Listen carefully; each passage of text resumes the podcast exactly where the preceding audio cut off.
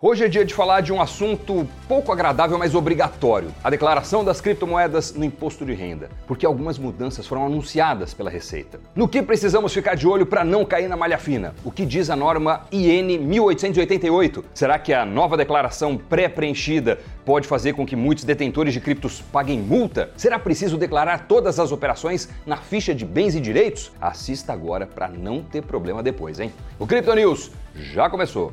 Roda a vinheta. Salve pessoal, mais um Crypto News no ar e hoje nós vamos tentar desbravar esse terreno árido que é o da declaração de imposto de renda. Alguns podem achar que pelas criptomoedas estarem em um setor descentralizado, em certa medida desvinculado da economia tradicional, não há com que se preocupar quanto a declarar o que tem ao fisco. Só que não. Quem tem 5 mil reais ou mais em criptoativos é obrigado a declarar. Menos que esse valor é facultativo, mas você só vai pagar imposto se vender mais de 35 mil reais em criptoativos e tiver lucro nessa operação. A venda também é chamada de alienação. Em outras palavras, você não paga imposto enquanto não fizer operação de venda, enquanto deixar as criptomoedas paradas na sua carteira ou ainda, se vender, paga só se essa venda ultrapassar o valor total de 35 mil reais dentro de um mês e, além disso, só se tiver sido uma venda com lucro em relação ao preço de compra. Se você apenas comprar criptoativos para rodar, estará isento de impostos. Se vender criptoativos apenas abaixo de 35 mil, também não será tributado. E se tiver perdido dinheiro na operação, também não tem que pagar nada. Declarar imposto é diferente de pagar. Portanto, mesmo que seja isento, diz a regra que os seus ativos precisam ser informados na declaração anual lá na parte de bens e direitos. O prazo para fazer a declaração dos nossos investimentos começou no dia 9 de março e vai até o dia 31 de maio. E a Receita criou um sistema em que as nossas informações estarão pré-preenchidas. Então, as compras e vendas das suas criptos já estarão preenchidas pelo órgão com base nas informações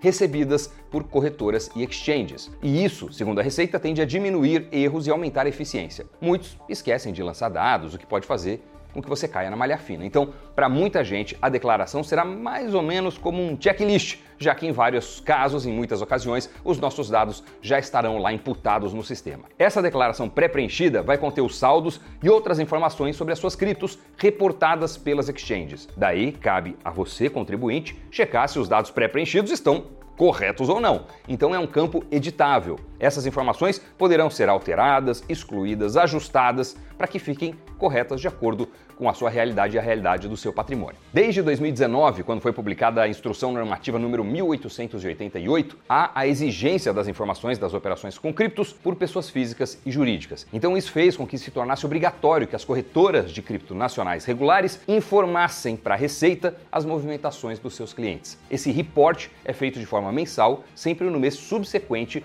às operações. Agora, para quem opera em corretoras gringas estrangeiras, também é obrigatório informar sempre que a soma das transações em conjunto ou isoladamente no mês ultrapassar 30 mil reais. Por mais que isso seja um porre.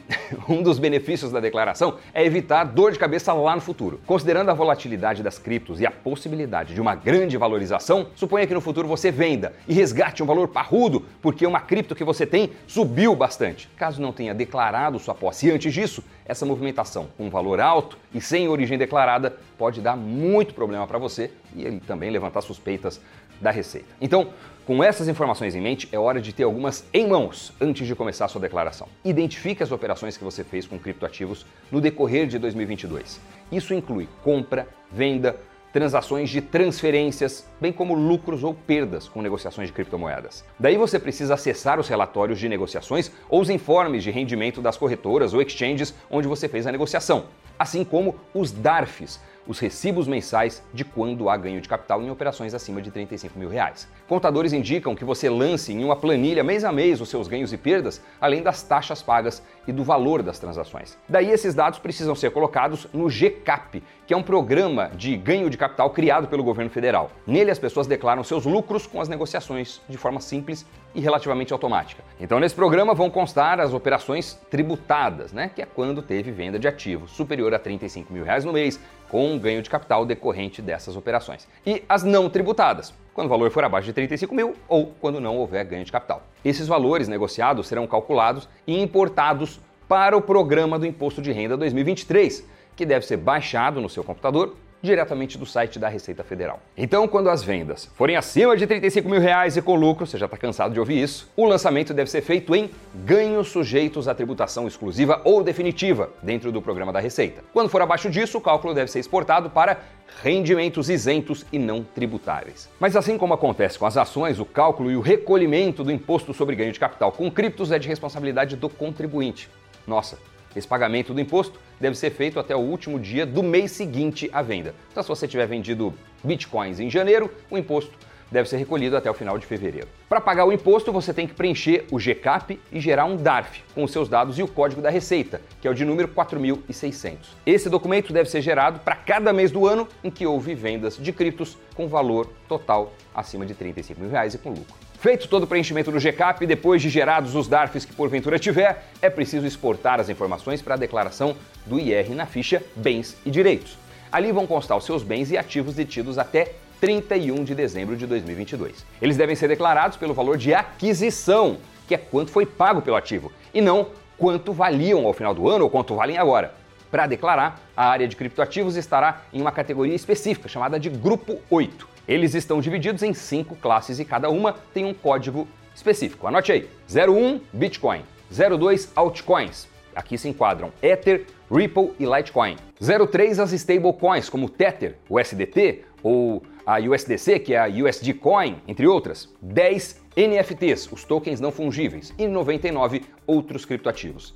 Lembrando que precisa preencher no campo correto, então identifique o tipo de criptoativo que você está declarando. Feito isso, no campo discriminação, você precisa inserir qual criptomoeda você está declarando, a quantidade que você comprou, a data da compra, o nome e o CNPJ da corretora onde foi feita a transação e a corretora que está custodiando suas criptos, ou então qual o modelo da carteira utilizada, Trezor, Ledger e por aí vai. Com relação a altcoins e tokens, caso tenha mais de um, é preciso incluir cada tipo em um item separado da declaração de bens e direitos. Ou seja, Ether em um item, Litecoin se alguém tiver em outro e assim por diante. Agora, se você comprou criptos pela primeira vez em 2022, o campo situação em 31 de 12 de 2021 tem que ficar zerado. Caso contrário, é necessário repetir nesse campo o valor que colocou na declaração anterior. Lembrando que na hora de você declarar suas criptomoedas, o valor precisa ser declarado em reais, junto com o número de criptomoedas que você possui. E segundo a Ana Paula Rabelo, contadora e perita judicial, autora do blog Declarando Bitcoin, isso também vale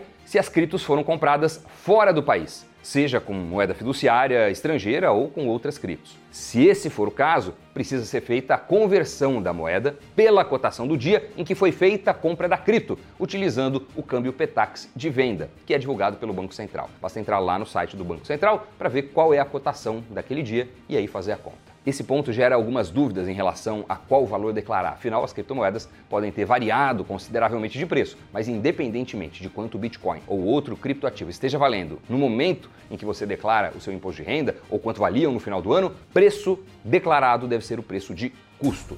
Lembrando, que omitir ou não declarar os seus rendimentos pode lhe render uma multa mensal de 1% ao mês de atraso até o limite de 20%. A multa mínima é de R$ 165,74 e você também corre o risco de cair na malha fina. Então pode ser o começo de uma dor de cabeça. Bom, este foi o panorama para essa declaração 2023 com seus criptoativos e agora vamos para o Criptogiro.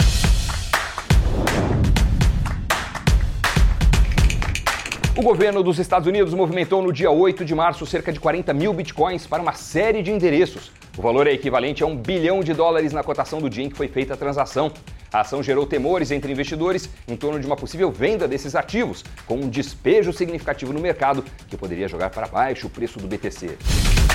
A nova atualização na rede Ethereum vai permitir recuperação de acesso a carteiras. A novidade pegou investidores de surpresa e foi implementada após o adiamento da atualização chamada de Xangai para o mês de abril.